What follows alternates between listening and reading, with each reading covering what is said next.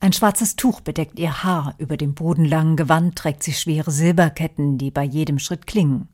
Maria Callas als Medea, die Königstochter von Kolchis, gebietet ein Menschenopfer, ohne mit der Wimper zu zucken. In dem Film von Pier Paolo Pasolini ist Medea die Fremde, die Unheimliche, die Magierin mit der direkten Verbindung zu Erde und Sonne. Als ihr griechischer Ehemann Jason sich von ihr trennen will, fleht sie ihren Großvater, den Sonnengott, an. Gott, gib Gerechtigkeit, großer Gott. O Licht des Sonnengottes, der Sieg, den ich über meine Feinde erringen werde, wird herrlich sein. Und am Ende werde ich mich rächen, wie ich es muss. Die Rache, glaubt Medea, stellt die Gerechtigkeit wieder her. Der untreue Jason soll den gleichen Schmerz fühlen wie sie. Und wer gibt dir den Mut, so zu handeln? fragt ihre Dienerin. Ich werde diesen Mut schon finden bei dem Gedanken, dass Creusa zerrissen wird. Licht des Sonnengotts. Aber dich wird es nicht weniger treffen, du arme, verzweifelte Herrin. Pasolini erzählt auch die Vorgeschichte, die Reise von Jason und seinen Argonauten nach Kolchis am Schwarzen Meer auf dem Gebiet des heutigen Georgien. Medea verliebt sich in Jason und hilft dem Griechen, das goldene Vlies zu rauben. Sie flieht mit ihm nach Korinth. Dort aber will Jason Jahre später Frau und Kinder verlassen und die Königstochter Creusa heiraten. In ihrer Raserei ersinnt Medea eine List und schickt Jason mit den beiden Söhnen zu ihrer Rivalin, um ihr ein Geschenk zu überreichen. Nur die Aussicht auf Rache hilft ihr, Wut und Hass zu beherrschen. Nehmt diese Kleider, nehmt sie und bringt sie Creusa. Sie sind für ihre Hochzeit. Sagt ihr, dass eure Mutter ihr nichts Böses will, dass ihr viel mehr Glück wünscht. So, und jetzt nehmt euren Vater bei der Hand, er wird euch zu ihr bringen. Das Gewand ist vergiftet. Als Creusa es anprobiert, geht sie in Flammen auf. Die furchtbarste Rache an ihrem Ehemann Jason aber ist auch für Medea selbst der größte Schmerz. Sie ermordet ihre beiden Kinder. Komm, es ist Zeit, schlafen zu gehen. Ich will noch nicht schlafen. Lass mich noch ein bisschen, Mutter. Komm, sei brav. Geh jetzt. Komm.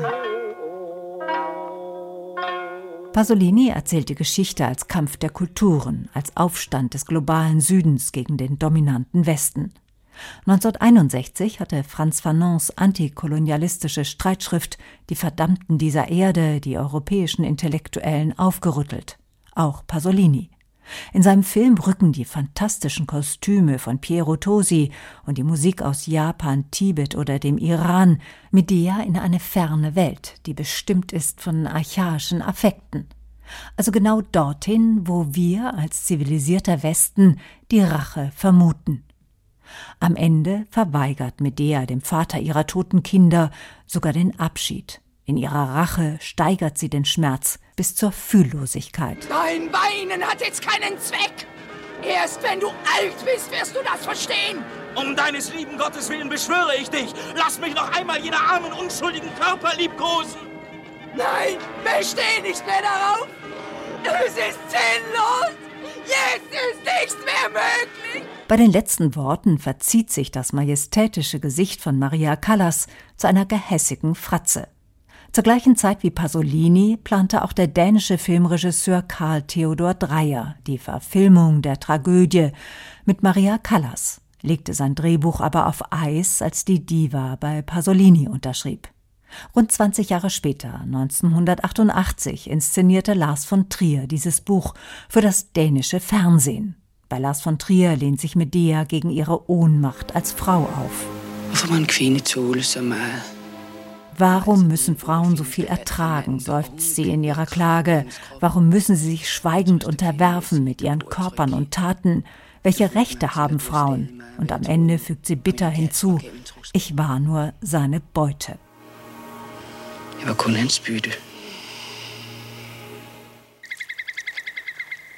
Kirsten Olesen tritt auf wie eine Erdgöttin in einem schuppigen Kleid. Sie ist die andere, die Frau, die aufbegehrt und dennoch politisch ohnmächtig ist, denn ihr droht die Verbannung.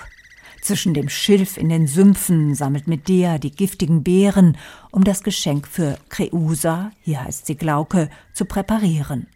Während Medea ihre Kinder zum Galgenbaum schleift, hört man im Hintergrund die verzweifelten Schreie des sterbenden Königs Kreon, der sich beim Versuch, seine Tochter zu retten, selbst vergiftet hat. Als dann die Mutter ihre Söhne erhängt, ist es ganz still. Am Ende liegt Jason von Schmerz überwältigt im Gras und Medea segelt stumm mit dem Schiff davon.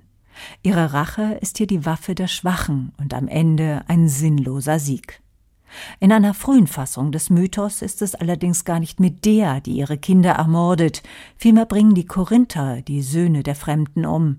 Die Erzählung von der verzweifelten Zauberin, die ihre eigenen Söhne tötet und sich damit selbst bestraft, ist also möglicherweise nichts anderes als die Rache des Patriarchats.